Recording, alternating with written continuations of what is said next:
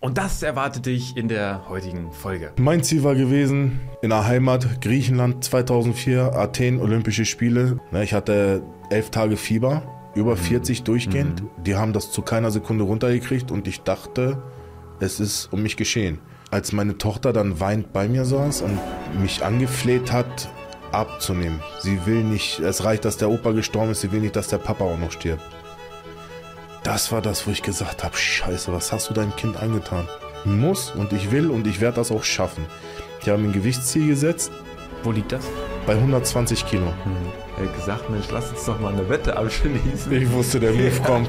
Ich wusste, dieser Move kommt. Ich habe nur drauf gewartet.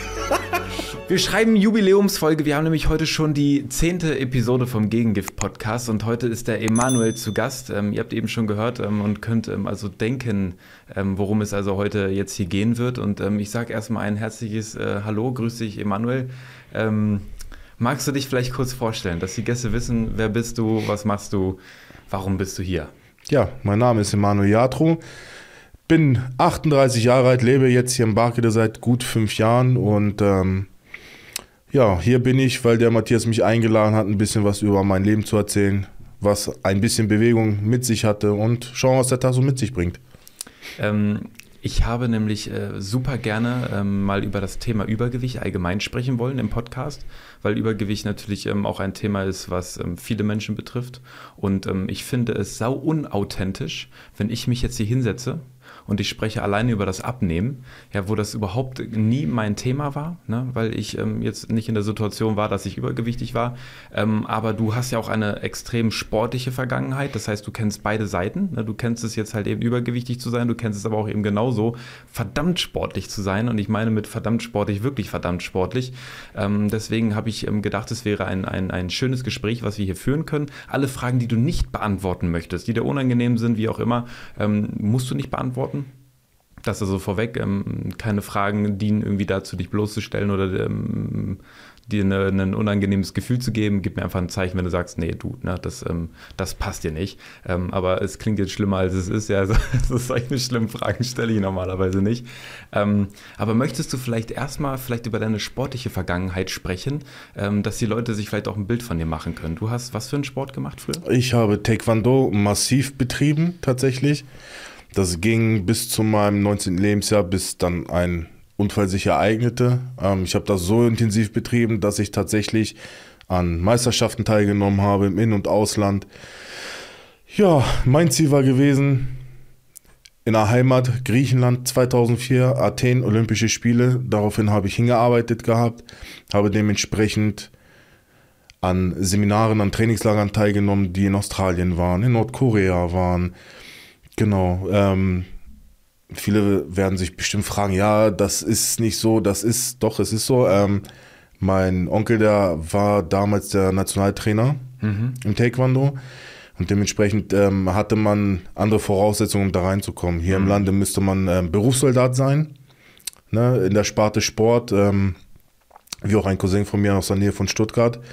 Der ist diesen Weg gegangen gewesen und bei uns war das so dann ähm, in Griechenland, dass man sich, ah, na klar, durch ähm, Vitamin B, aber trotzdem sich auch dem Verband gegenüber, ähm, ja, man konnte sich empfehlen und, und äh, indem man halt an Turnieren, an Ausscheidungskämpfen teilnimmt. Naja. Ja.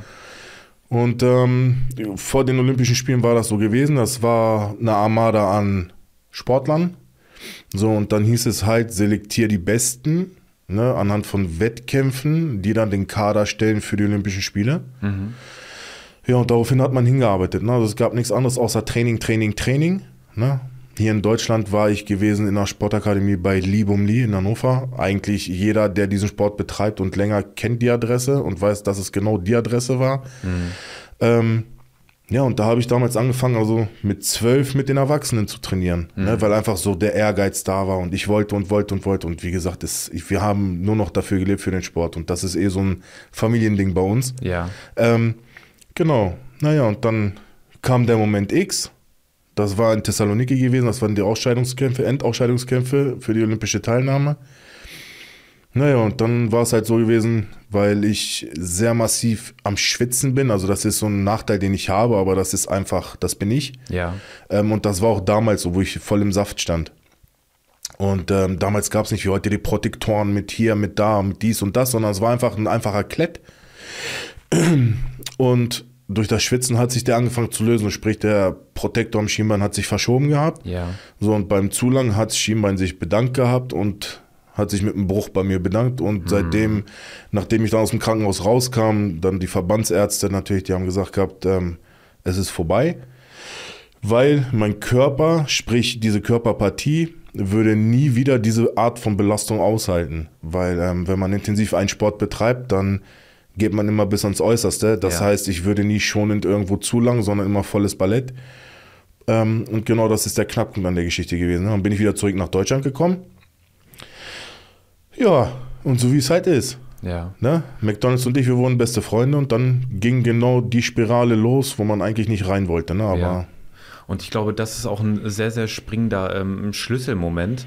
Ähm, war das, also war diese Verletzung, dieser Rückschlag emotional für dich so schlimm, dass du dich dann zum Beispiel in dem Essen verloren hast, um das zu kompensieren? definitiv, weil bei uns war das so gewesen, ähm, wie soll ich das erklären? Ähm, meine Eltern waren immer sehr fleißig, für die gab es nichts anderes außer Arbeiten. Ähm, dementsprechend ähm, gab es bei uns nicht diesen klassischen 8-Stunden-Arbeitstag, Eltern sind zu Hause, sondern unsere Eltern waren immer in den Geschäften. Ähm, da waren die immer vorzufinden und auch als Kind, ich hatte nicht die Eltern, dass man spazieren gehen konnte und und und. Entschuldigung. Ähm, und aus dem Grund hatte man halt das Ventil Sport gefunden. Ne, da, da hatte man halt so, so seine Leutchen. Ne, und ähm, als dann der Unfall passierte, ist es halt so gewesen, bei meinen Eltern hat sich natürlich nichts geändert, die mussten weiter arbeiten. Aber für mich ist dies, ist halt der Sport weggefallen. Ne? Und das war so meins. Und dann, weil ich keinen hatte, wo ich, wo ich vielleicht Zuflucht oder vielleicht mal so ein paar Streicheleinheiten gekriegt habe, die ich hätte vielleicht gebraucht im Moment, ähm, war es so, dass ich mich so verloren gefühlt habe, allein gelassen. Und dann habe ich mir den Trost beim Essen geholt. Und ähm, dadurch, dass meine Eltern eine Restaurantkette hatten, also egal wo du warst, du hattest immer Essen, zu essen gehabt. Mutter hat zu Hause gekocht, war auch Essen. Ja, und abends, immer dann, wenn man zur Ruhe kommen sollte, fing an, dass man halt immer so diese Reflexion hatte. Ne? Man hat immer das ganze Revue passieren lassen und dann gingen diese Gedanken immer durch den Kopf und das hat mich über Jahre begleitet. Also das war nicht, dass das für so einen Moment war, sondern diese Flashbacks kamen immer wieder. Was würdest du denn sagen, was, was war das Schlimmste, was immer wieder gekommen ist, was sich immer wieder so daran erinnert hat? Was war das Schlimmste für dich? Das Schlimmste? Nein, also man war immer, bis heute, man ist durchgehend mit dieser Sportart konfrontiert. Ne? Meine Tochter, die lebt das jetzt aus. Ähm, es ist halt so ein Familiending bei uns. Es, Jeder bei uns betreibt diesen Sport. Ähm, und das durch alle Generationen. Also wir sind jetzt in der Generation 4 und wir betreiben das alle intensiv. Also das ist nicht einfach mal, dass man trainieren geht, sondern da ist viel mehr hinter. Das ist unsere Leidenschaft. Ähm, und aus dem Grund hat man immer Berührung damit. Man hat zu Hause Filme, Ne, die gute alte VHS-Kassette. Damals wurde so aufgenommen. Und dann sieht man sich diese Turniere an. Und dann sieht man, wie man jetzt ausschaut. Und das schiebt immer so, also ich würde sagen, das ist schon vielleicht schon so eine Vorstufe oder die erste Stufe einer Depression vielleicht auch. Ja. Ähm, und der Trost kam immer durchs Essen. Das war so eine innerliche Befriedigung. Warum auch immer. Ich kann es nicht erklären, aber es war so gewesen. Ne, das hat mich runtergeholt. Und diese, und also das waren dann eigentlich praktisch dann, aber auch diese Gedanken, die Konfrontation hat immer dazu geführt, dass du ähm, einfach das so sehr bedauerst, dass du diesen Sport nicht machen kannst. Ja, ja, das war das ja, Schlimmste, ja? Ja, Mhm. ja. Weil das ist einfach vorbei. Ne, das ist passiert und es ist vorbei. Es ist einfach Ende. Und ich weiß, ich werde nie wieder diesen Sport ausüben können. Nie wieder. Wie schwer warst du zum damaligen Zeitpunkt, als du in Topform warst? Äh, Topform zwischenzeitlich immer gependelt zwischen 105 110 Kilo. Mhm. Turniergewicht meistens so 94 bis 97 Kilo. Bei Aber halt Körpergröße? Was, wie groß bist du? 1,87. 1,87, okay. Und wie war das mit ähm, allgemein BMI-Körperkomposition? Also warst du grundsätzlich trotzdem jemand, der schon ein bisschen kräftiger war? Oder? Also ich war von Kind auf immer ein bisschen kräftiger gewesen. Also ich war nie so der typische Hungerhaken, wie man so umgangssprachlich sagt. Ähm, ich war immer breiter gebaut. Ne? Ähm, Ob es jetzt vom klassischen oder vom typischen Körperbau her ist, ne? was, was ähm, so gesehen mein Knochenbau mit sich bringt. Ähm, und natürlich das Thema Muskulatur. Ne? Da habe ich immer viel Wert drauf gelegt, weil ich mal gesagt habe, das Gerüst mit Muskulatur ist genau die Basis, die ich brauche, um Kraft zu produzieren, da wo ich sie hin brauche. Hm. Ähm, ja, das Hast ist du einfach. Fotos? Hast du Fotos von damals? Äh, ich habe die zu Hause tatsächlich. Äh, Vielleicht kriegen wir es hin. Ich schaue mal, ob wir das, ob wir das ähm, hinbekommen, dass ich das dann jetzt in dieser Folge einfach mal einblende, wenn du damit okay bist. Vielleicht ähm, fotografierst du mir die ab, die Fotos, wie auch immer, dass wir mal einen, äh, also für die, die das sehen, ja, ihr könnt es ja hören bei Spotify, Apple Podcasts ähm, und, und ich weiß gar nicht, ob von, bei Amazon, aber ich glaube, das wird Amazon Podcast oder Google Podcast wird eingestellt, habe ich letztens irgendwo gesehen, aber anderes Thema. Ähm, und natürlich gibt es auch bei YouTube das Ganze ja zu sehen. Und falls ihr es gerade äh, schaut, ähm, bei Spotify gibt es auch eine, eine Video-Option. Ähm, dann kriegen wir es vielleicht eingeblendet, dass die Leute Doch, sich ich werde ich werd mal schauen tatsächlich. Muss ich meine Mutter mal besuchen tatsächlich, weil die hat die ganzen alten Alben. Ja. Die hat alles da und da wird mit sich, also ich, ich wünsche mir, dass da was bei ist.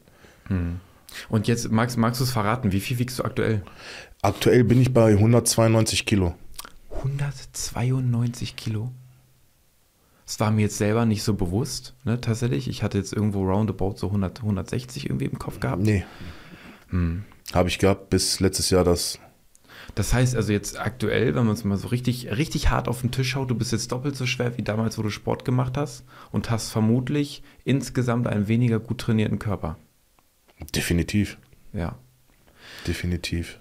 Wann war der Punkt, wo du selber gemerkt hast, ich krieg das Ruder nicht mehr rumgerissen? Wo du so, also du bist, man kann es ja praktisch so nennen, du bist in eine, in eine Esssucht verfallen. Ne? Richtig. Du hast ähm, also jetzt eben gesagt, Mensch, emotional hat dir das irgendwie was gegeben, du hast dich in dem Essen verloren, um das zu kompensieren, um diese Trauer, die, diesen, ne, diese Frustration halt irgendwie zu begraben, ne, um die Gedanken zu begraben. Zumal man ja auch sagen muss, durch Essen entstehen ja auch Glücksgefühle. Ne, was, was gut schmeckt, ähm, das ist ein Genuss und man verbindet ja dann logischerweise etwas Positives, weil wenn vielleicht auch für die Leute, die, des, die sich dessen gar nicht so bewusst sind, die vielleicht ähnliches Problem haben, man macht es ja nicht bewusst, sondern unbewusst. Man isst, es schmeckt gut, man fühlt sich gut und der Körper, also das Unterbewusstsein, ist ja hochgradig intelligent.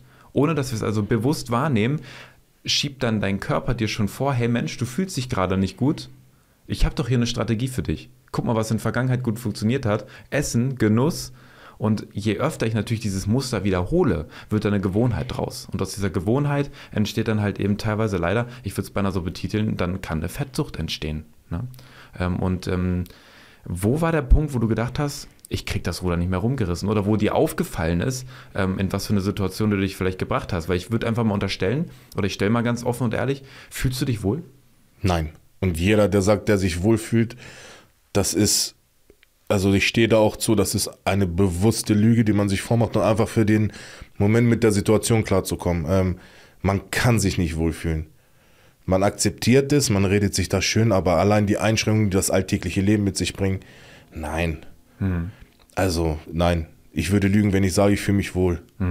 Ne? Man hat viele Komplexe. Man hat ähm, viel Scheu. Man äh, neigt dazu, sich schnell zurückzuziehen, weil man, ähm, ja, nehmen wir mal das Thema Fitnessstudio. Ja. Ne, äh, kostet viel Überwindung. Vorher hatte man die Frau dabei gehabt, so da hat man sich immer gegenseitig den Halt, die Unterstützung gegeben. Jetzt ist es halt so, ähm, dass man alleine hingeht, weil wir irgendwie ein Zeitmanagement finden müssen, dass es passt. Ähm, und dann ist das einfach so, man sieht immer so die Grüppchen und man sieht und tut. Und dann ist nicht, also der Moment, wo das Selbstbewusstsein da sein sollte, dann geht's halt für genau für den Moment, wo man es braucht, geht's weg. Dann denkt man sich, Mensch, der guckt mich an, der andere guckt mich an. Wer weiß, was die sich denken. Ne? Ähm, normalerweise müsste man das komplett ausblenden, straight sein Ding machen, weil man das macht, um wieder in eine gute Spur zu kommen. Aber ähm, das ist oftmals nicht so. Ne? Und ähm, auch das wirkt sich dann tatsächlich, nennen wir es mal, demotivierend. Ja. Ne, es wirkt sich tatsächlich so aus, ne, dass man sagt so, hm, ist es das Richtige, was man macht, ist es das nicht? Ja, aber zum Glück habe ich zwei Kinder und gerade der kleine Rabauke, der fordert, ne? Und ähm, genau, und das Ding ist, um auf die Frage auch zurückzukommen mit diesem Verloren, mir war das nie so richtig bewusst Ja. weil ähm, durch diese Flashbacks man immer wieder zurückgeworfen wurde. Ne? Und ähm, teilweise das so war, dass man auch keinen Zugang zu mir hatte. Sprich, meine Frau. Ähm, ja, und, und das war immer so auf und ab, auf und ab. Na, ich hatte mich bei 150 eingependelt gehabt, dann habe ich zwischenzeitlich bin ich auf 120 runter, 110. Ähm, kam ich so annähernd wieder dahin, wo ich war. Ja, und dann tatsächlich so richtig durcheinander kam das, wo ich gar nicht mehr geachtet habe, aber auch was ich esse oder was, wo wir gebaut haben. Ja, und dann letztes Jahr, wo mein Vater verstarb, ne? Hm. Da ging das dann, habe ich mich nur noch in Arbeit gestürzt. Ne? Und ähm, ganzen Tag nichts gegessen, weil es einfach der Kopf nicht zugelassen hat und die Arbeit nicht zugelassen hat.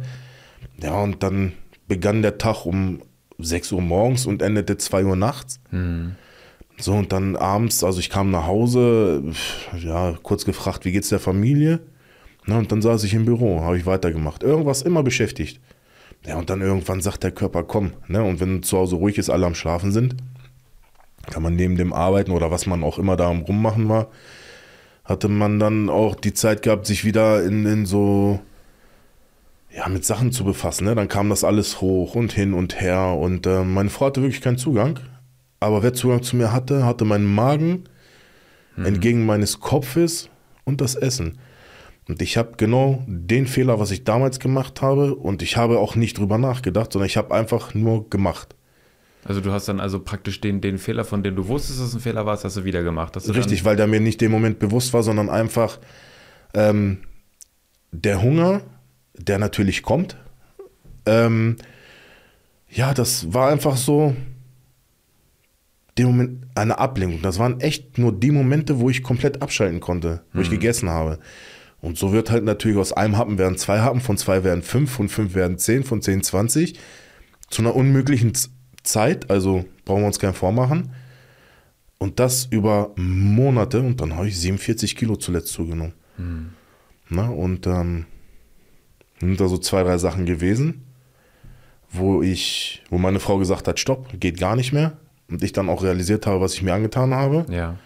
Und nach über einem Jahr massive Schmerzen habe ich gesagt, nein, es muss sich was ändern. Es geht nicht mehr. Es ist kein Leben mehr. Also da stecken jetzt, da stecken jetzt sehr viele Dinge drin, auf die ich gerne mal ein bisschen eingehen möchte. Gerne. Das eine ist äh, vor allem, ähm, du sagst, du hast dann in, in, in, einer Phase sehr, sehr, sehr viel gearbeitet und eigentlich den ganzen Tag gar nichts gegessen, wo sich jetzt vielleicht auch viele denken, Moment, erst den ganzen Tag gar nichts essen, dann okay, abends dann vielleicht ein bisschen zu viel, aber kann ja nicht so schlimm sein, wenn ich sonst den ganzen Tag nichts esse.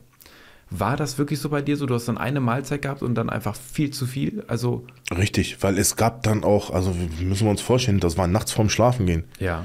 Ähm, und da war egal, was. Also es war ja nicht nur, nur das was, also das war so eine Mischung zwischen was schlimm und was Menge. Hm. Ne? Und diese beiden Komponenten kamen zusammen.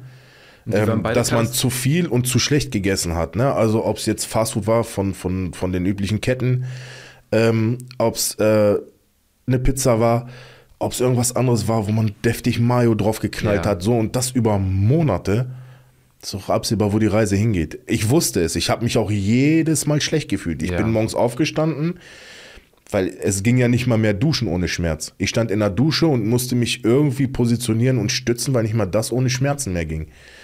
Ähm, aber das war für den Moment. Mhm. So, und dann habe ich wiederum in der Nacht den Trost gekriegt übers Essen. So doof, wie sich das anhört. Mhm. Das war halt so eine Spirale, die, das hat nicht zusammengepasst. Also mir ging schlecht und ich habe gesagt, ich muss was ändern, aber ich habe es nicht auf die Reihe gekriegt, weil, wo ich dann dieses Denken hatte, was mich ja in den richtigen Weg leiten könnte, ähm, ist es so, dass dann genau wiederum halt diese anderen Faktoren, Trauer, mhm. ähm, ja, halt, wo das alles so zusammengespielt hat und dann war das so gewesen, dass sich dann, anstatt in den richtigen Weg zu drehen, hat sich das wieder ins Negative. Ja, und so blieb das dann. Ich glaube, das ist auch so ein bisschen ähm, bei, bei vielen Suchterkrankungen, ähm, wozu Essen zweifelsfrei zugehört, ähm, ist das, glaube ich, ein ähnliches Thema.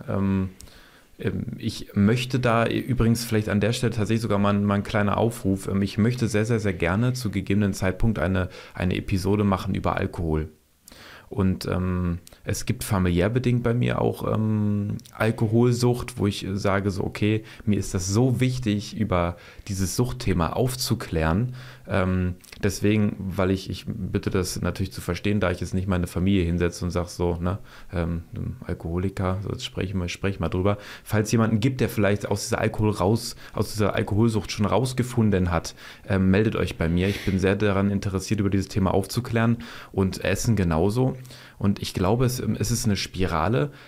Man weiß und man bereut, man fühlt sich schlecht, weil man gewisse Dinge tut. Aber der Körper und das Unterbewusstsein bewertet meistens, bringt es mir mehr Schmerz oder bringt es mir mehr Freude. Und wenn ich halt unterbewusst mehr Freude mit meinem Verhalten verbinde und es mir emotional so wichtig ist, dann muss ich sehr viel tun und es muss sehr viel gearbeitet werden, dass sich das dreht. Das heißt, in dem Moment, wo, wo du gesagt hast, okay, scheiß drauf, das Essen, das gibt mir jetzt genau das, was ich jetzt gerade brauche, ähm, dann bewertest du das einfach deutlich positiver in dem Moment und machst dir halt über die langfristigen Folgen in dem Moment überhaupt gar keine Gedanken. Und das ist bei vielen Suchtthemen das Problem. Das ist, würde ich jetzt unterstellen, ohne dass ich selber beurteilen kann, bei Alkohol so. Das wird auch bei Essen so sein und das wird wahrscheinlich eben auch bei anderen Drogen sein. Ähm, ich hatte sich mal einen ähm, Bekannten von mir, der mir erzählt, ähm, zum Beispiel bei Kokain oder Crystal Meth, das Problem ist, dass das Gehirn innerhalb von kürzester Zeit auf ein so brutal hohes Dopaminlevel gehoben wird, dass der Körper und das Gehirn danach sagt, ich will das wieder, weil Dopamin fühlt sich gut an. Aber dieses Level ist so utopisch hoch, dass es also auf natürlichem Wege gar nicht möglich ist, dorthin zu kommen. Und viele Menschen auf Entzug dann in eine Depression verfallen, weil diese, diese, diese Lücke von dem Dopamin, was sie durch die Drogen hatten und dann auf normalem Level haben, so groß ist, dass sie wirklich schlagartig teilweise in Depressionen verfallen. Ähm, um einfach mal so ein bisschen deutlich zu machen, dass es gar nicht immer nur ist, oh, der hat keine Disziplin, ne, der, der will sich nicht ändern. So, es, Viele es steckt, denken das aber auch, ne? Das es, ist wirklich so. Es steckt deutlich mehr dahinter. Und gerade in dem Fall, wenn man wirklich eine richtige Esssucht hat, als mal eben zu sagen, hör doch mal auf zu fressen. Das sitzt wie so ein Muster, das ist, ich meine, du kannst es ja wahrscheinlich besser beschreiben als ich. Kannst du vielleicht so das Gefühl sehr, sehr, sehr ähm, detailliert beschreiben oder kriegst du es selber gar nicht formuliert? Inwiefern jetzt? Zu sagen, so was dich so sehr befriedigt dann an dem Essen, oder? Nein, das ist einfach, ich glaube, das ist nicht, dass das Essen an sich befriedigt. Ich glaube, das ist einfach, das ist eine Kombination aus vielen Faktoren. Ähm, viele Menschen kennen das mit Sicherheit, wenn man viel unter Dampf steht hm. ne, ähm, viel Druck verspürt. Ähm, ich hätte zum Beispiel auch nie für möglich gehalten, dass ähm, durch die Psyche bedingt man Erschöpfungssymptome hat. Ähm, Habe ich Können jetzt in der Vergangenheit ähm, erst kennengelernt, dieses Ding. Ähm, aber ich vermute mal einfach, das war einfach, dass ich in dem Moment, wo ich gegessen habe, ich zur Ruhe kam, abschalten konnte und wahrscheinlich mein Kopf unterbewusst mich so gesteuert hat, damit ich halt auch Ruhemomente habe. Weil ähm, bis ich, bevor ich zur Reha kam, ähm, wo ich, wo ich wegen zur Gewichtsabnahme ja hingegangen bin, das war ja der Hintergrund, ähm, ich scheinbar immer unter Schlafapnoe geleidet habe und das massiv. Also das heißt, diese drei, vier Stunden, die ich Schlaf hätte, habe ich ja auch nicht mal richtig geschlafen. Mhm. Ähm, ganz kurz, damit die Leute wissen, was eine Schlafapnoe ist. Magst du es kurz einmal erklären? Ähm, ja, ganz einfach. Luft bleibt weg während des Schlafs. Mhm. Also ähm, der, Atem, der Atemweg, ja, hätte ich nie gedacht. Also was mir gesagt wurde, das hat richtig Klick gemacht im Kopf. Ähm, man hat Atemaussetzer und ähm, ich war in einem speziellen Schlaflabor gewesen, wo ich komplett verdrahtet wurde. Da habe ich mir auch als Andenken Fotos gemacht, weil jedes Mal, wenn ich diese Fotos sehe, dann schockt mich das. Mhm. Ähm, und da wurden halt innerhalb einer Stunde zwei, ja, 72 Atemaussetzer gemessen. Wobei der längste bei, ich glaube, 27 Sekunden, 27, 28 Sekunden da roundabout mhm. lag. Also wirklich keine Atmung. Ähm, meine Frau hat mir immer gesagt gehabt, dass ich massivst geschnarcht habe, dass ich ähm, ja halt Atemaussetzer, ich wollte das nie wahrhaben. Und ähm, Klar ist das viel Masse, was auf die Atemwege drückt. Ne, das hat man vorher richtig gemerkt, jetzt merkt man es halt nicht, ne, wenn man Unterstützung hat im Schlaf. Ja. Ähm, was für eine Unterstützung ist ähm, das? Ich habe eine, ja, wie nennt sie das, so eine, so eine Schlafmaske, ne? Also sieht aus wie eine Schweinenase. ist wirklich so. Also geht so über den Mund und um, dockt hier unten an der Nase an, weil ich halt ähm, das nicht mag über übers Nasenbein. Ja. Ähm, und das ist einfach nur, da kommt ein konstanter Druck, der, der sich automatisch berechnet anhand meines Schlafverhaltens, an dem, was, was an Durchflussmenge ist und ähm, dementsprechend halt, wenn so gesehen man merkt, dass, dass die Maschine mehr Druck braucht zum Unterstützen, dann heißt das, der Atemweg ist, ist am, er, am Erschlaffen und am Zusammenfallen. Und dem Moment wird dann größerer Druck ähm, aufgebaut, damit halt es nicht zu Atemaussetzer kommt. Okay. Ne? Und mhm. ähm, ich hätte es nie für möglich gehalten. Ich habe damals die Dame für, für speziell erklärt in der Reha-Klinik, ähm, die gesagt hat, was passieren nicht kann, wird, wenn ich weiter das so missachte. Ähm, ja, und dass Schlaf auch was Schönes sein kann. Hm. Ja, und seitdem ich da war und ich dieses Gerätchen habe, schlafe ich endlich und ich fühle mich so gut. Ich habe endlich wieder Antrieb körperlich. Ähm, ich bin belastbarer, ich bin wacher, ich bin konzentrierter. Und das sind so Sachen, ähm, die auch zum Wohlbefinden dazu tragen. Mhm. Ne, weil wenn ich überlege, vorher war es so gewesen, man ist aufgestanden, hat um 8 angefangen zu arbeiten, 10, 11 Uhr war man, hat man sich gefühlt, als wenn man schon 20 Stunden auf der Baustelle war. Ja, man ja. war erschöpft, man war kaputt. Ähm, und das ist nicht mehr. Ne? Und ähm, dadurch habe ich auch die Möglichkeit, ähm, in vielen anderen Sachen auch aktiver wieder sein zu können. Also deswegen sage ich, es ist nicht immer nur ähm, ein Faktor, der eine Rolle spielt bei so einer Sache. Das ist einfach so eine Verknüpfung aus ganz vielen Faktoren. Mhm.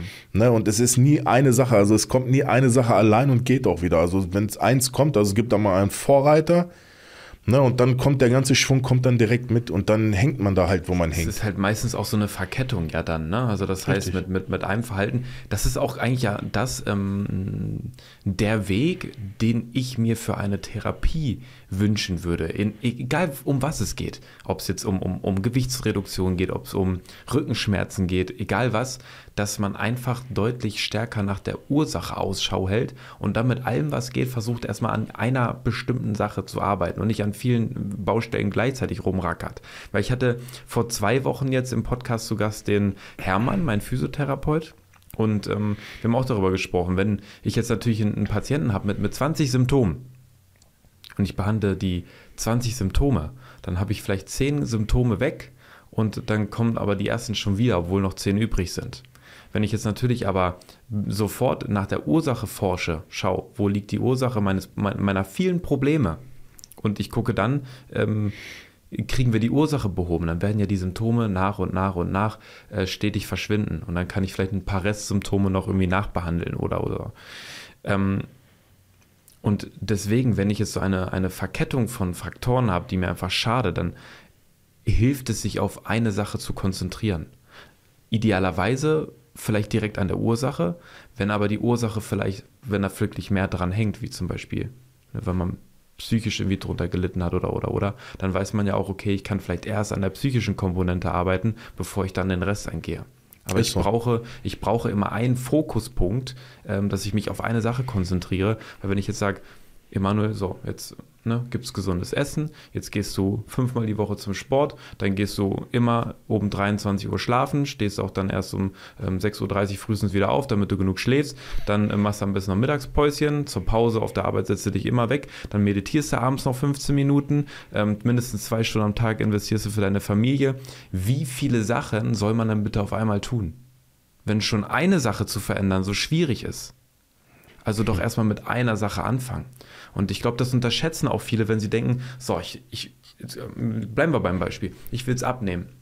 Und dann fangen sie an, ich muss meine Ernährung machen, ich muss den Sport machen ähm, und wollen so viele Dinge auf einmal tun, dass sie dann, ey, es ist so fucking anstrengend, ich schaff es nicht. Und dann werfen sie es wieder über Bord. Ist ja schon schwierig genug, nur bei einer Sache dabei zu bleiben. Das ist so. So, jetzt habe ich dich aber eigentlich unterbrochen bei dem, was nee, du gesagt halb so wild, halb so wild, halb so wild. Und jetzt wäre halt meine Frage, ähm, gut, jetzt Schlafapnoe, jetzt kannst du besser schlafen, du merkst, du bist wieder belastbar und so weiter und so fort. Wie lange ist das jetzt her? Das war jetzt im Juni gewesen. Und dann, wenn mich nicht alles täuscht, relativ kurze Zeit später?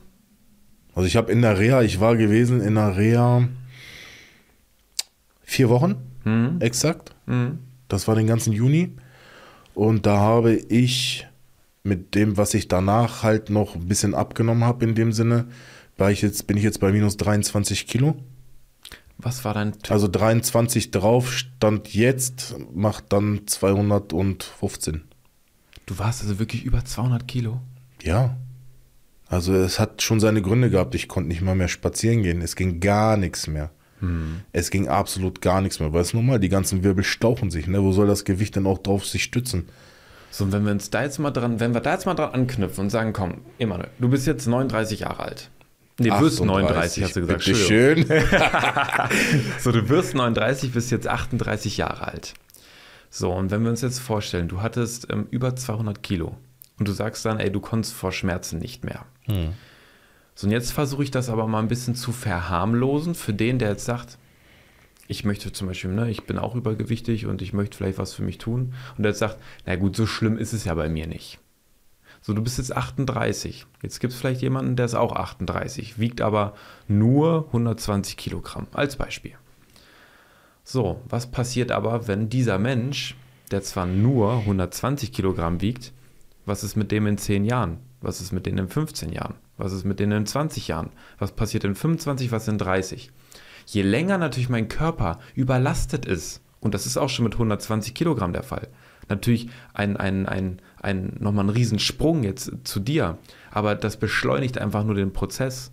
Das heißt, wenn du jetzt über 200 Kilo gewogen hast und ähm, dein Körper leidet, Gelenkflächen reiben aufeinander stärker, die Wirbel werden zusammengedrückt, die Bandscheiben werden regelrecht ausgequetscht, weil sie ja so gut wie gar keine Entlastung haben. Ähm, natürlich gehen die schneller kaputt. Aber wenn ich jetzt, selbst wenn auch nur, ne, nur mit 120 Kilo übergewichtig bin und das mache ich über 10, 20, 30 Jahre, dann werden diese Probleme teilweise genauso kommen. Deswegen, was ich jetzt damit sagen möchte, ähm, man darf auch dieses Thema Übergewicht, auch wenn das den meisten be be bekannt sein wird oder bewusst sein wird, man darf das nicht unterschätzen, wo man sagt, oh, es sind ja nur 15 Kilo, die ich zu viel habe. Oder es sind ja nur 20 Kilo. Irgendwann, ja, jetzt gerade nicht. Das heißt, ich, ich, ich betreibe trotzdem Raubbau mit meinem Körper. Auch wenn ich jetzt sage, ähm, ich müsste eigentlich nur mal 10 Kilo abnehmen. Es ist trotzdem eine Belastung. Es wird mir trotzdem langfristig schaden. Und ich finde das jetzt, ähm, auch wenn es jetzt zu deinem Leid ist, wenn ich das so sage, ähm, ich finde das jetzt, jetzt gut, dass man jetzt sieht, das ist die beschleunigte Form von dem, was passiert, wenn ich Übergewicht habe. Dass du jetzt sagst, ey, ich kann nicht mal mehr gehen ohne Schmerzen. Ich kann nichts machen. Ich kann nicht duschen. Es, mir, mir tut alles weh. Es ist alles anstrengend. Ähm, und ich finde das wichtig, darüber zu sprechen. Es sind ja aber nicht nur die, die körperlichen Einschränkungen und Schmerzen, die man erleidet. Viel schlimmer finde ich tatsächlich, ähm, wenn die Normalgewichtigen, nennen wir es mal so, einen in meiner Statur sehen. Ich, ähm, auch im Fitnessstudio gibt es den einen oder anderen Kandidaten. Ähm, dann ist es so, dass dieses Klischee-Denken total überwiegt. Also es ist einfach Fakt, denken sich dann einfach nur, guck dir den Fetti an, ne, hat da viel gefressen, er muss da jetzt zusehen. Aber diese Vorurteile, also die sind ja ohne, ohne, also die, die stützen sich ja auf keinem Gerüst. Ne, die entsprechen einfach nur einer Momentaufnahme. Aber ähm, desto ist, ja, desto mehr ist es eigentlich schade, dass die Leute gar nicht mal das Gespräch mit einem suchen, um einfach mal zu hinterfragen, warum? Weil ich sehe doch, ab einem gewissen Gewicht, ab einer gewissen Körperfülle entspricht das doch nicht der Natur. So, ähm, das heißt, es muss doch irgendwas sein. Ja, und wenn ich mich schon mit dem Gedanken beschäftige, dass ich urteile über diesen Menschen, ja, auch wenn es im Stillen ist oder im Grüppchen, dann kann ich doch auch mir die Zeit nehmen, mal denjenigen anzusprechen und mal zu fragen, warum bist du so, wie du bist? Weil ich sehe ja, derjenige rackert sich ab, Ja. ne, betreibt einen massiven Aufwand, um einfach diesen ganzen Scheiß loszuwerden. Ja. Ähm, dann kann ich doch auch mal fragen, warum ist das denn so? Ähm, aber das ist oftmals nicht. Ne? Es ist einfach so dieses, so wie die Gesellschaft ist, Klischee-Denken. Ne? Man sieht einen Schwarzkopf, oh, der Ausländer, gefährlich. Ähm, man sieht einen Dicken, ah, der hat zu viel gefressen. Burger King ist sein Nachbar, McDonalds sein Stiefvater und so eine Sachen. Das sind alles Sachen, ja, kennt man. Ah. Ich muss das ins Lächerliche ziehen, weil es Ja, einfach, ja. wenn man sich wirklich die Gedanken darum macht, ist es einfach, es macht einen traurig. Ne, es macht einen traurig und das belastet. Ähm, deswegen verstehen viele Menschen nicht, was die mit ihrem Verhalten demjenigen, der, die, der das Leid hat, was die eigentlich dazu beitragen, dass man genau so ist. Ähm, weil man wird teilweise in der Gesellschaft ausgegrenzt. So, und ähm, ich bin so froh, dass ich so einen ja, kämpferischen Willen habe, dass ich sehr schnell dann Abschluss finden kann und ich auch einen Weg gefunden habe, mich wieder selber zu motivieren. Also sprich, ich habe gelernt, mir selber immer die Hand zu reichen und zu sagen, komm, lass die machen, du musst zusehen, was du machst. So, ich bin der Letzte, der sagt, wenn jemand mich anspricht, ich hatte jetzt das Erlebnis gehabt, ähm, habe ich dir vorhin erzählt gehabt, mit dem ähm, Mich, Micha, Michael Äh, Mike. oder Mike. Also an alle, an alle Gegengifthörer, ja, wir hatten äh, die Folge 2 hatten wir ja den äh, Mike zu Gast, der über, über Sport, wir haben da gesprochen in der Folge über, ähm, über Sport so als Jugendlicher, wenn man auch so viel vielleicht irgendwie mit sich selbst beschäftigt. Man entwickelt sich, ne, man macht hier ein bisschen Ausbildung, man tobt sich so ein bisschen aus, ne, wie baut man seine Routinen äh, ein, warum ist Sport trotzdem wichtig auch für den Kopf und so weiter, haben wir drüber gesprochen. Das heißt, äh, die, die Hörer werden Mike kennen und ihr habt euch unterhalten. Genau, ja, ich, ich kam aus der Sauna, hab ähm, entspannt, kam zurück, ähm, kam am Spind und ähm, die Diskussion begann recht ungewöhnlich. Ähm, und ähm, dann wurde ich auf meine Sporttasche angesprochen, weil eigentlich die Sporttasche, die ich mit mir führe und die der eine oder andere schon gesehen hat, eigentlich recht ähm, kontra dem optischen Bild meiner Person ähm, entspricht. ähm, genau, und dann hat er mich gefragt ob ich halt ähm, Kickboxen als Sport an sich betreibe. Und dann habe ich gesagt gehabt, nein, aber ich habe was anderes gemacht, was ähnlich ist. Na, hat er gefragt, was? Dann habe ich ihm das gesagt. Und dann sagt er, wow, wo hier bei Redfire? Ich sage, nein, meine Tochter ist da. Und dann kamen wir so ins Gespräch. Ne? Und dann meinte er halt, ja, Respekt an mich und meiner Person in dem Sinne, dass ich das durchziehe und ich diesen Weg gewählt habe, wieder das Ganze äh, also gerade zu bügeln. Zumindest annähernd.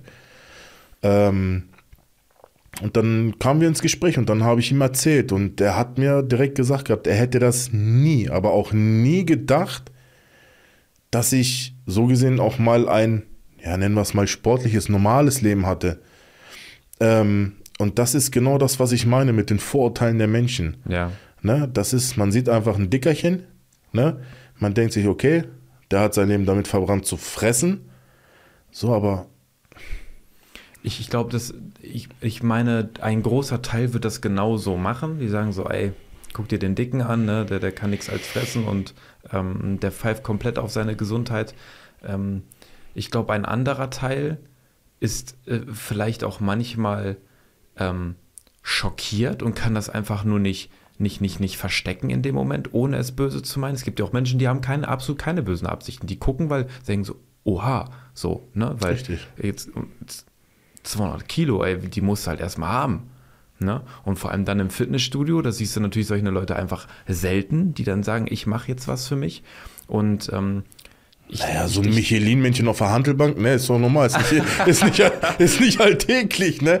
Ja, ist so. Also ich, ich glaube, das ist also so eine Mischung aus den Leuten, die wirklich verspotten, wobei ich sogar beinahe sagen würde, dass es ist immer noch der kleinste Teil.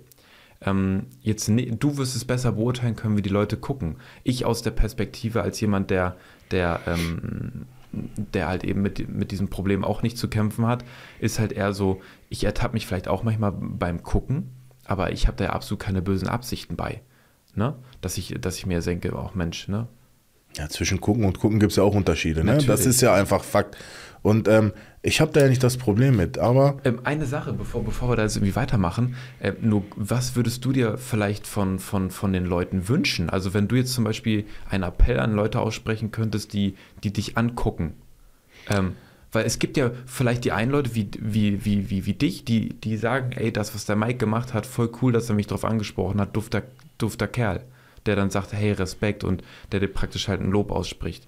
Andere fühlen sich vielleicht auch angegriffen davon, so, hey, Respekt, dass du jetzt was für dich machst, so, und, und können das gar nicht annehmen. Ne? Das heißt, wie würdest, was würdest du vielleicht Leuten empfehlen, die gar nicht wissen, ähm, die, die können es nicht verstecken, dass denen alles aus dem Gesicht fällt, warum auch immer, dass sie denken, oh Mensch, da ist jetzt ein wirklich sehr stark übergewichtiger Mann äh, oder eine Frau. Ähm,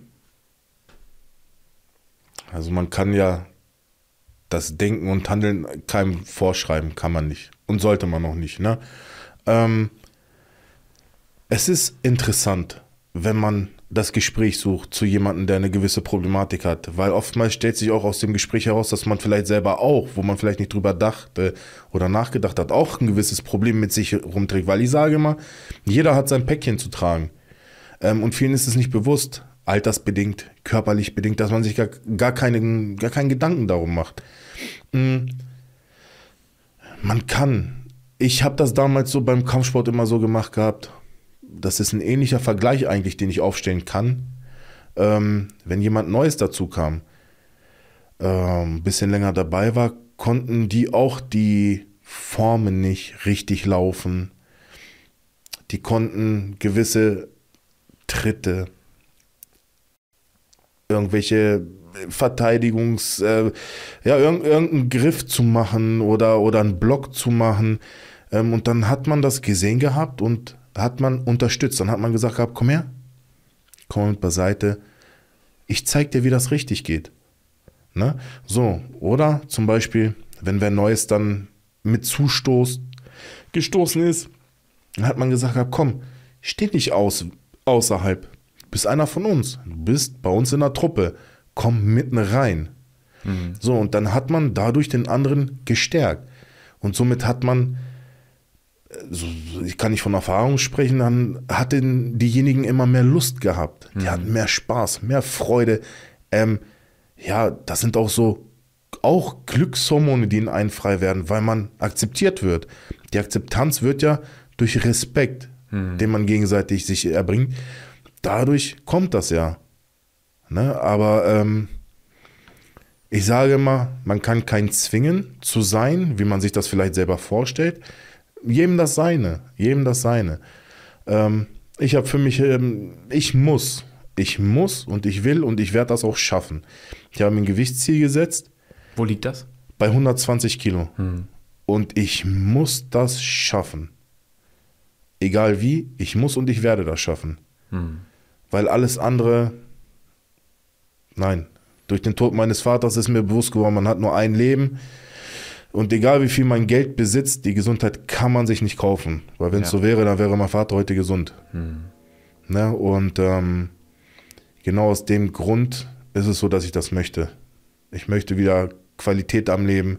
Ich möchte mich noch schicker kleiden. Hm. Ich möchte mehr mit meiner Frau erleben. Ähm, und tatsächlich, wenn ich mein Gewichtsziel erreicht habe, möchte ich auch wieder mit dem Kampfsport ein bisschen wieder Berührung ja. haben.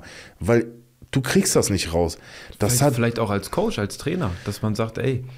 Kann man auch, kann man auch. Aber das ist einfach, das ist so tief verwurzelt, dass das ist auch heute, obwohl ich es nicht ausübe, es ist immer präsent, das Thema. Hm. Immer. Und durch mein Kind, also durch meine Tochter so oder so. Ja, ja. Ne? Also, es ist so.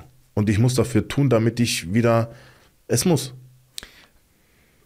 Also, Jetzt hast du eben schon gesagt, okay, ne, das mit deinem Vater hat dich nochmal richtig wachgerüttelt, auch zu sagen, so, ey, ne, ich, wenn die einmal weg ist, die, die Gesundheit, dann, dann kommt die nicht mehr wieder. Ähm, sicherlich gibt es irgendwo Behandlungsformen und die Medizin wird besser, dass man Teile ähm, seines Wohlbefindens verbessern kann, aber wirklich richtig körperliche Gesundheit, wenn sie einmal wirklich weg ist, zerstört ist, die kommt nicht wieder. Ne, sagst du ganz richtig.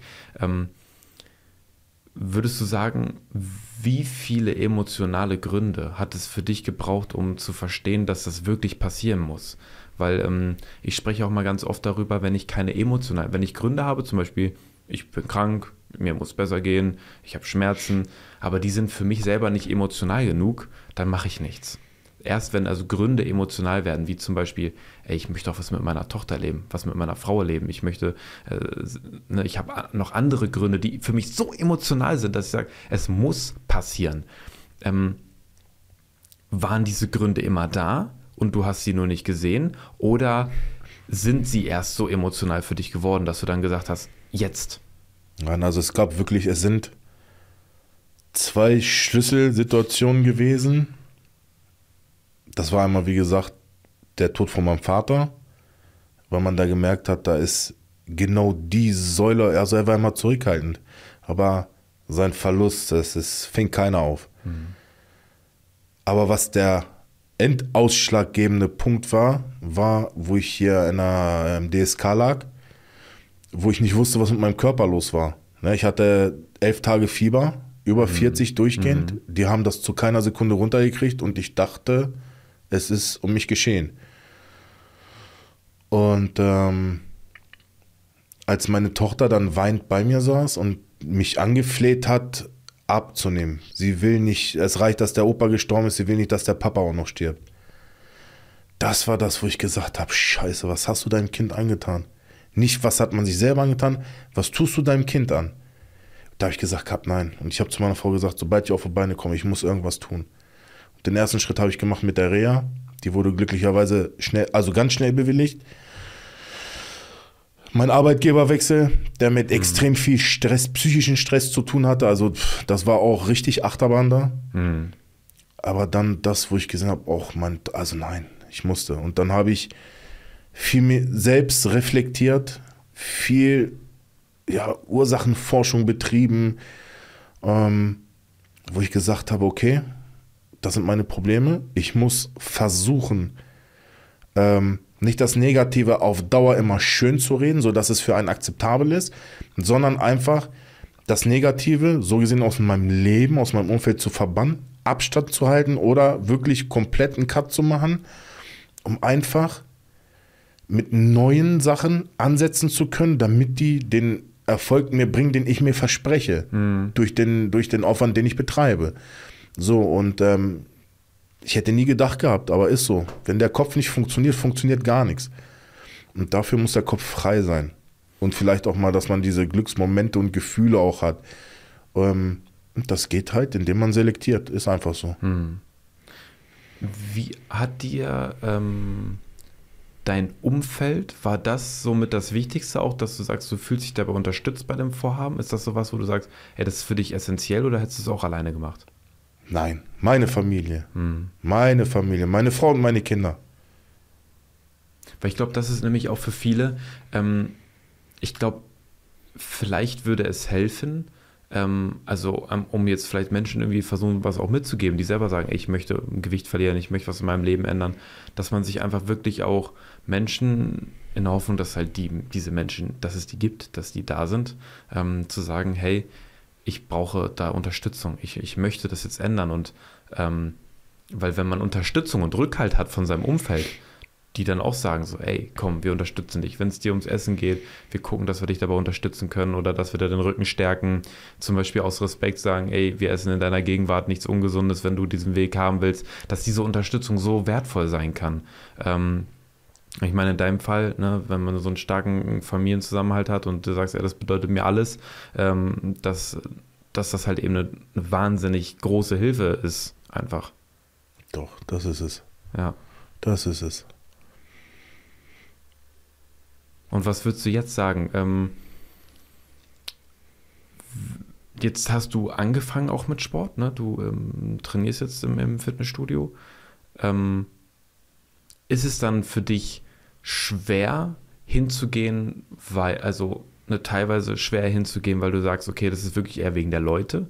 Oder ist es schwer für dich hinzugehen, weil du sagst, ja, es ist halt nun mal trotzdem anstrengend. Also das es dauert immer eine gewisse Zeit, bis man eine neue Gewohnheit aufbaut, bis man sagt, ey, ich ziehe das jetzt durch. Ähm, da muss ja einiges passieren. In der Regel sind das tatsächlich so drei Monate, ähm, die, die es braucht, bis etwas wirklich hier oben sitzt, dass man es regelmäßig macht, ohne drüber nachzudenken. Ähm, was würdest du sagen, ist jetzt für dich der, der größte, der größte Kontraindikator, dass du sagen würdest, so, ey, es gibt Tage, da fällt es mir schwer, da habe ich keinen Bock, da gehe ich nicht hin? Ich. Einfach ich, dass ich mir nicht Gedanken mache, was andere Leute denken. Dass ich einfach so gesehen die ausblende und einfach straight mein Ding mache. Dass ich sage, ich habe, was ich zu machen habe und das mache ich. Ähm, oder wir hatten ja die Diskussion gehabt, wo ich meinte, der eine geht mir so ziemlich auf den Zeiger, der da mit drei Handtüchern, also so schon Urlaubsliegen-Stil, so ich blockiere drei Geräte gleichzeitig, jump immer wie so ein Ochse von Gerät zu Gerät. Ähm, und das ist so, ja, man sollte den, das Gespräch suchen, aber ich neige dann dazu, dass wenn mir jemand komplett quer kommt, so dann ich will den ja nicht schlafen schicken. Ne? Das ist einfach so, so das unnötige Diskussion, unnötiger Stress und ich habe da keine Nerven für. Mhm.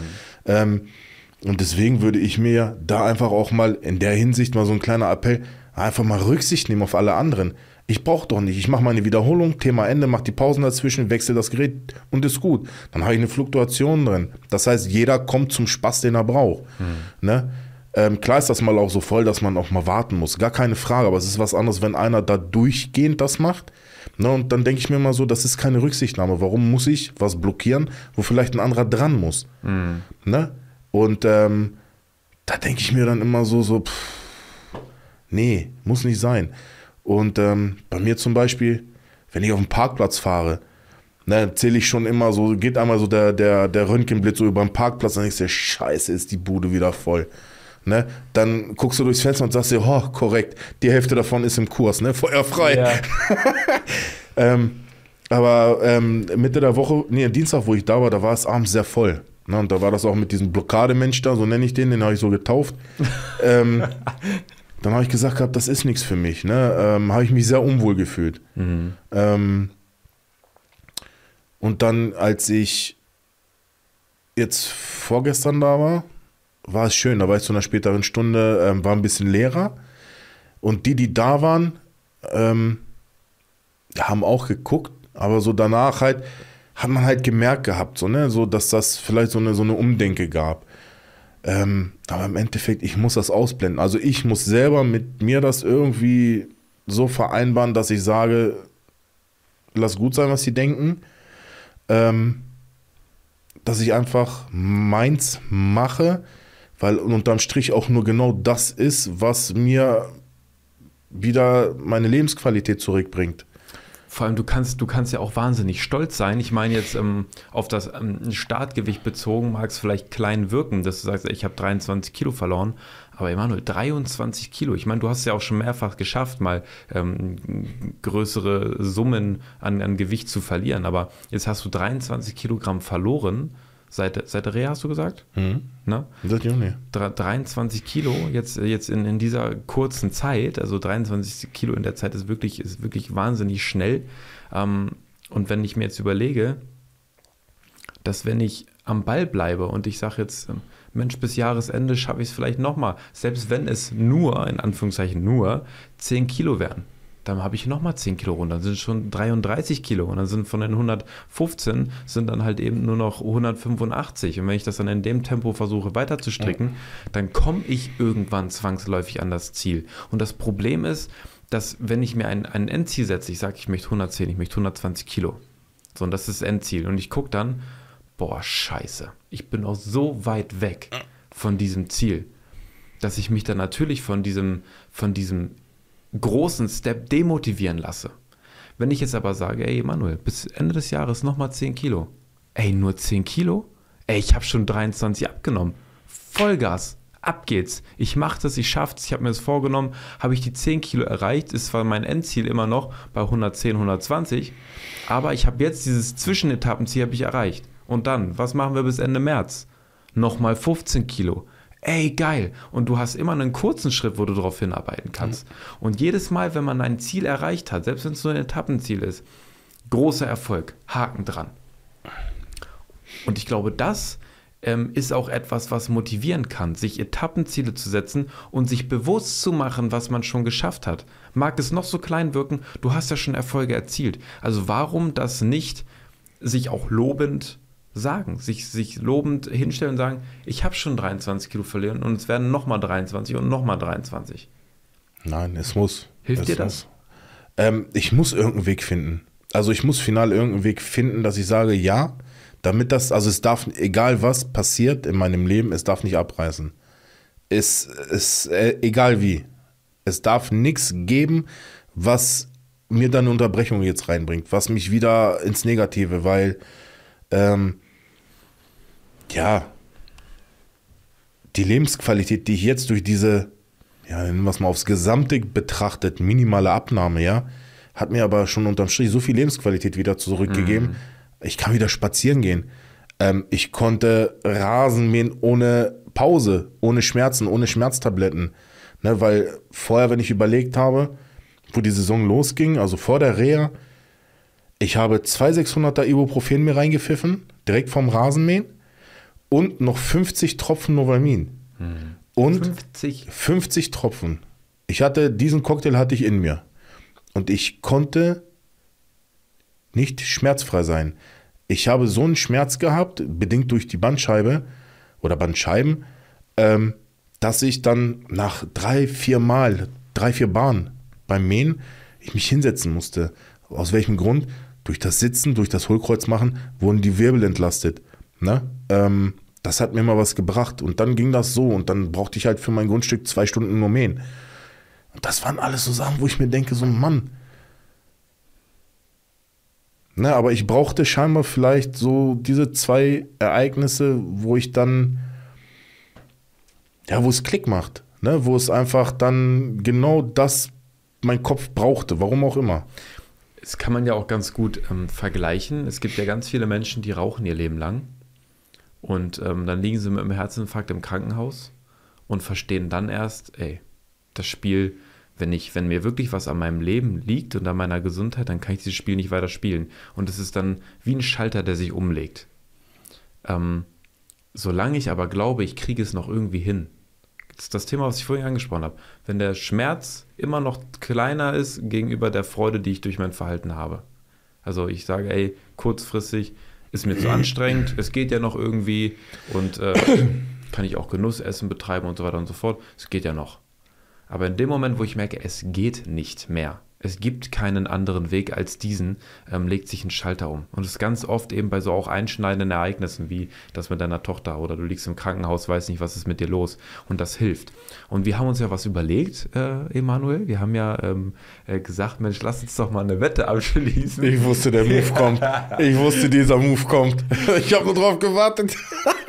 Und das ist ein, ein, ein ähm, eine schöne Geschichte, etwas auch öffentlich zu machen. Das wird dich jetzt auf eine gewisse Weise irgendwo sehr unter Druck setzen. Und wenn du sagst, nein, ich möchte das nicht, kannst du es auch offen und transparent sagen. Aber ich habe ähm, Dienstag haben wir, glaube ich, gesprochen. Da habe ich dich ja eingeladen für den Podcast. Mhm. Ich habe gesagt, Mensch, Emanuel, ähm, ich finde deine Geschichte sehr spannend. Lass uns doch da mal drüber sprechen. Würdest du dich dazu bereit erklären in, in Ton und Bild? Ähm, und ich habe gesagt, Mensch, das Zweite, was ich von dir möchte, ähm, wir können doch ähm, eine Wette abschließen, die dir so ein bisschen zusätzlichen ähm, Druck gibt, dass du dabei bleibst. Dass du dann zum Beispiel, wenn du einen harten Tag hattest, nicht sagst, ey, jetzt ähm, haue ich mich zu Hause auf die Couch und zu sagen so, ey, ich gehe jetzt doch ins Studio, ich mache noch was für mich. Selbst wenn es nur eine halbe Stunde, dreiviertel Stunde ist, ich mache ein bisschen was. Ähm, jetzt hast du mir dein Endziel genannt. Und du hast betitelt auf 120 Kilo? 120 wolltest ja. du haben, ne? So, und du bist jetzt aktuell ungefähr bei 192 müssten das sein, ja. Okay, 192 Kilo. Das heißt, wir haben noch eine Differenz von 72, 72 Kilogramm. Was wäre deiner Meinung nach ein realistischer Zeitraum, das zu erreichen? Also jetzt wirklich erstmal. Ich habe mir da zwei Jahre für gegeben. Zwei Jahre. Ja. ja. Wo ich mir denke, das sollte realistisch sein. Mhm. Bedingt auch der Gespräche in Reha, wo ich war, wo man sagt, so, also ähm, so pro Monat zwei Kilo sind das, was, was man machen kann. Ne? Und dann habe ich gesagt gehabt, alles klar, machen wir einfach zwei Jahre draus und gut ist. Mhm. Ja. Ähm, und ähm, möchte ich versuchen, das Ziel zu erreichen tatsächlich. Ja, da auch vielleicht nochmal wichtig, ähm, ähm, da, das haben wir vorhin gar nicht mehr drüber gesprochen, macht aber in dem Kontext es nochmal Sinn. Warum so radikal abnehmen oder auch dieses Thema, ich esse den ganzen Tag nichts und dann aber zu viel, warum das zum Problem wird. Da sind wir vorhin irgendwie gar nicht mehr darauf zurück zu sprechen mhm. gekommen. Ähm, nehmen wir erstmal das eine, warum ist also so schlagartig Abnehmen ungesund? Meistens deswegen, weil ich, um das dann zu erreichen, mich extrem runterhungern muss. Das heißt, ich raube meinem Körper meistens sämtliche Energie. Viele neigen dazu, gar nichts mehr zu essen, ähm, um halt zu gucken, wie kriege ich irgendwie das Gewicht runter. Und das funktioniert kurzfristig auch. Das Problem ist, ich trainiere ja meinen Körper dann darauf, ähm, mit so gut wie keiner Energie zurechtzukommen. Das heißt, er drosselt seinen kompletten Bedarf. Er spart meistens auch an Gehirnleistung ein. Das heißt, wir können uns nicht mehr so gut konzentrieren. Wir sind nicht mehr so belastungsfähig. Wir, ähm, ja, um es mal so zu sagen, wir rasten schneller aus. Ähm, dazu kommt dann noch, ähm, dass wir auch körperlich nicht mehr so leistungsfähig sind, weil er sagt, ich muss irgendwie Energie sparen. Und er senkt also auch seine Erwartungen an Energie, die er bekommt. Die Folge ist, der Körper kommt anstatt mit so viel, jetzt mit so viel aus. Und selbst wenn ich dann jetzt so viel esse, schon zu viel, ich nehme zu. Ich esse so viel, ich nehme noch mehr zu. Ich esse so viel, ich, esse, ich nehme noch mehr zu. Das ist schon mal das Erste, warum es also empfehlenswert ist, wirklich konstant und eher langsam abzunehmen. Und zu sagen, ich esse auch weiter drei Mahlzeiten. Oder wenn ich das besser, wenn mir das besser bekommt, ich mache vielleicht ähm, ähm, Intervallfasten und sage, ich verzichte auf ein Frühstück, esse dafür aber Mittag und ähm, ein frühes Abendbrot. So, und ziehe das durch, habe aber trotzdem zum Beispiel bei deiner Körpergröße, bei deiner Statur 1800, 1900 Kalorien kann ich essen. So, das wäre so der ideale Weg. Dann haben wir das zweite Thema, Warum ist das ein Problem, wenn ich den ganzen Tag nichts esse, dann auf einmal, nehmen wir 1800 Kalorien, auf einmal 1800 Kalorien zu essen? Warum ist das ein Problem? Eigentlich relativ simpel. Das eine ist, die Nährstoffmenge kann der Körper dann nicht mehr verwerten. Das heißt, was passiert, wenn du nichts isst? Der Körper schaut, er stellt den Stoffwechsel um, um auf Energie, die im Körper verfügbar ist, Fettreserven, zuzugreifen. Das kann er machen. Ne, dann kriegt er Energie und er kann sich also erstmal selber versorgen. Auch versorgen kann er sich selber mit, ähm, mit Botenstoffen, Adrenalin und Co. Oder durch, durch, durch den, den, den hormonellen Stressprozess können wir auch Energie gewinnen. Ist auf Dauer ungesund, aber können wir kurzfristig machen. Wenn ich dann aber 1800 Kalorien in einer Mahlzeit verzehre, dann hat er sich ja schon versorgt. Durch körpereigene Stoffe, durch Fettreserven und er ist klargekommen. Gib ihm dann so viel Energie, dass er sie einfach faktisch überhaupt nicht verwerten kann. Er braucht die dann gar nicht mehr. Und er kann vielleicht einen kleinen Teil der Nahrung, kann er noch speichern, um ähm, die Glukosespeicher, also Zuckerspeicher aufzufüllen oder um Muskeln zu versorgen mit Proteinen oder vielleicht auch ähm, gewisse ähm, Fettstoffe noch zu ver verstoffwechseln. Aber alles dann darüber. Er weiß nicht wohin und sagt, ey, geil, das, was ich vorhin aufgebraucht habe, ähm, das kann ich jetzt wieder, wieder abspeichern ähm, für schlechte Zeiten, weil aktuell bekomme ich ja nicht so viel. Und genau das ist der, das Problem, warum viele Menschen ähm, zunehmen, obwohl sie faktisch vielleicht sogar zu wenig essen. Weil sie einfach ihren Körper verarschen wollen, aber der Körper umgekehrt nämlich das genau zum Strick macht.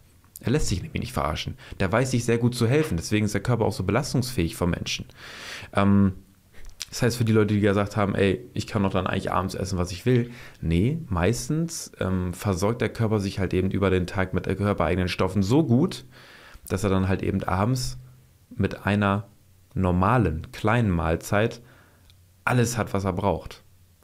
Und ähm, selbst das wäre auf Dauer nicht gesund. Es fehlen einem dann tausend Nährstoffe und na, wie auch immer. Fasten kann sehr gesund sein, ja, ähm, aber dann das in einen, in einen Fressflash umzuwandeln am Abend ist genau der falsche Weg. Jetzt drehe ich also eine riesenlange Schlaufe. Zwei Kilo pro Monat haben sie dir empfohlen in der Reha. Prinzipiell ist auch eine gute Hausnummer. Wenn es ein bisschen mehr ist, auch nicht wild. Ähm, aber deswegen sind so zwei Jahre, zweieinhalb Jahre schon echt eine, eine sehr, sehr gute Hausmarke. Jetzt können wir das ja mal hochrechnen. Wir sagen also, wann hast du Geburtstag? 5. Dezember. 5. Dezember, ja gut, Mist, das ist jetzt um die, um die, um die Ecke. Ähm, sonst machen, nehmen wir meinen Geburtstag. Ich habe am 19.03., das heißt, das ist ähm, von jetzt, kann ich rechnen, fünf Monate ungefähr, kommt das hin? Ja, fünf Monate, ungefähr fünf Monate habe ich Geburtstag. Ähm, und wir einigen uns jetzt also auf ein Gewichtsziel zu meinem Geburtstag. Und wenn du dieses Gewichtsziel erreichst, dann ähm, wirst du von mir beschenkt äh, in Form von Gutscheine für Massage, für, ähm, keine Ahnung, Verzehrguthaben im Studio, wie auch immer, Mitgliedsbeitragsfreien Monat, ähm, irgendwas lasse ich mir da einfallen. Ähm, und wenn ich gewinne, also, also was heißt gewinne? Ich werde ja eigentlich für dich, ja, ich werde ja nicht gegen dich. Aber wenn du es nicht schaffst, auf dieses Gewichtsziel zu kommen, dann machen wir folgendes, dann kannst du mich schon zum Essen zu meinem Geburtstag einladen. Kriegen wir hin. Und äh, wenn wir uns jetzt also in diesen zwei Kilogramm orientieren, mal fünf, wenn du sagst, du möchtest gerne noch was oben drauf gehen, wären es anstatt also ähm, 10 Kilo, können wir uns vielleicht auf 15 Kilo einigen. Und das heißt, du würdest also ab heute bis zu meinem Geburtstag dann das Ziel erfüllen müssen, sagen wir 15 Kilo abzunehmen. Wir können auch sagen wir 12, wir machen es wie vorgegeben in der Reha 10, das legst du jetzt fest. Machen wir 12 Kilo. 12 Kilo. Da geben wir uns jetzt die Hand drauf. Kriegen wir hin. Und ähm, ich bin sehr gespannt. Es macht, ähm, es macht viel mit einem, wenn man sich einer, einer Verpflichtung ähm, verschreibt, ähm, weil das immer noch mal auch so ein bisschen Nachdruck verleiht. Man es nicht nur macht, ähm, weil man sich das selber vorgenommen hat oder weil Familie sich das wünscht oder, oder, oder. Jetzt hat man sich das idealerweise wäre es sogar noch besser aufzuschreiben, aber es ist auf Video. Ich kann dir jedes Mal, ich schicke dir jede, jede Woche, kriegst du so ein Die Sequenz. schicke ich dir zu, dass du, dass du daran denkst, was wir für ein Ziel verfasst haben. Ähm, das kann helfen. Ja, Nicht und- Ich weiß, wo du wohnst. ja, ich glaube, wo du wohnst. Ich habe deine Adresse. Ah, ah. Ich, kein Problem. Ähm, und ich bin gespannt. Also das kann, das kann wirklich sehr, sehr gut helfen. Ähm, ich lasse mich überraschen. Ich glaube an dich, dass du das schaffen kannst. Und ähm, ich bin auch wahnsinnig ähm, dankbar, dass du auch deine Geschichte erzählt hast ähm, im Podcast, weil da so transparent drüber zu sprechen, gerade aufgrund der Tatsache, dass viele Menschen ähm, das mit Blicken verspotten, ne, dass ähm, sie sagen, ey, guck mal, der Dicke, ähm, das wird ja dann, dann nicht, nicht weniger, wenn ich mich dann auch noch vor die Kamera setze und sage, ey, ich erzähle hier meine Geschichte. Deswegen ähm, wirklich äh, großen Respekt, lass mal äh, ein Like da äh, für, für Emanuel, der hier seine Geschichte erzählt hat und auch gerne mal einen Kommentar, wer vielleicht ähnliche Erfahrungen gemacht hat oder vielleicht sagt, ey, ich habe noch mal eine Frage, ähm, die jetzt hier irgendwie jetzt nicht so richtig ähm, beantwortet worden ist, ne? weil manchmal gibt es vielleicht Fragen, die ergeben sich durch das, was wir besprechen. Ähm, haut uns das gerne alles unten in die, in die Kommentare rein. Da würden wir uns sehr drüber freuen. Und ähm, vielleicht, ja, nur natürlich, wenn Emanuel sich bereit erklärt, wenn es da noch genug Fragen gibt und ähm, weiteren Gesprächsbedarf, ähm, vielleicht haben wir mal Zeit und Lust für eine weitere Episode. Ähm, wenn du jetzt für die Zuhörer, Zuhörerinnen und Zuschauer, Zuschauerinnen noch irgendwie einen Tipp hast, die selber sagen, ey, ich will auch gern abnehmen. Wo sagst du jetzt so, was dir in deiner Situation, ne, was würdest du dem vielleicht noch gerne mitgeben wollen? Oder gibt es was, was du jetzt sagst, ey, das kannst du vielleicht so noch mitgeben? Ich kann nur mitgeben, es ist de facto so, ohne Bewegung geht's nicht. Es geht nicht. Das und Probleme vermeiden. Wirklich. Weil wenn die Psyche nicht stabil ist, es funktioniert nicht. Es ist die Zentrale. Hm. Ist man da nicht stabil, funktioniert alles andere auch nicht. Hm. Ja, ich glaube, das ist sogar nochmal ein sehr, sehr wichtiger Hinweis, das so konkret nochmal zu formulieren. Ähm, und es ist natürlich dann aber auch nicht, nicht einfach umzusetzen. Ne? Für Leute, die sagen, ey, ich habe vielleicht so viele Faktoren in meinem Leben, die, die stressen, die ähm, mich extrem belasten. Also das auch als Motivation zu sehen, vielleicht zu sagen, hey, auch wenn ich abnehmen muss und möchte und mich verändern will, kann es vielleicht der richtige Weg sein, sich erst um die anderen Probleme zu kümmern und dann zu sagen, wenn sich das beruhigt hat. Jetzt nicht, um das aufzuschieben, oh ja, wenn das mal gelöst ist, dann kann ich anfangen abzunehmen und so weiter. Aber wenn es halt eben konkrete Probleme gibt, die einem im Weg stehen, dann vielleicht auch zu sagen, hey Mensch, die räume ich erst aus dem Weg, damit ich dann danach loslegen kann. Ne? Einfach machen. Einfach machen. Habe ich mit der Zigarette auch geschafft nach 20 Jahren. Einfach weg. Bumm. Nicht viel nachdenken, weil meistens ist es so, umso mehr man über eine Sache nachdenkt, umso mehr entwickelt sich das wieder ins Negative dann. Hm. Ähm, und man kommt nicht dahin, wo man hin will. Einfach machen. Hm. Witzigerweise ist das dieser, dieser Slogan, dieser Spruch einfach machen. Ich habe ja ein anderes Podcast-Projekt auch, darüber sprechen wir über persönliche Entwicklung und der Podcast-Slogan war seit Tag 1 einfach machen. Okay. Kenne ich nicht, aber okay, ich setze Ja. da an. Sehr schön, sehr schön. Äh, Ich bedanke mich ähm, bei Emanuel, ähm, dass du hier warst. Es hat mir sehr viel Spaß gemacht, ähm, darüber zu sprechen. Nochmal danke, dass du deine Geschichte mit uns geteilt hast. Und ähm, Ich wünsche dir vom Herzen ganz viel Erfolg dabei und ähm, ich unterstütze dich sehr, sehr gerne bei deinen Zielen. In diesem Sinne sage ich, abonnieren nicht vergessen, ist kostenlos, teilt diesen Podcast und wer vielleicht auch Probleme hat mit dem Thema Gewicht und Abnehmen, äh, dem könnt ihr das einfach weiterleiten. Ich sage danke, Emanuel. Tschüss, Mahlzeit, bis nächstes Mal. Ciao, ciao. Ciao.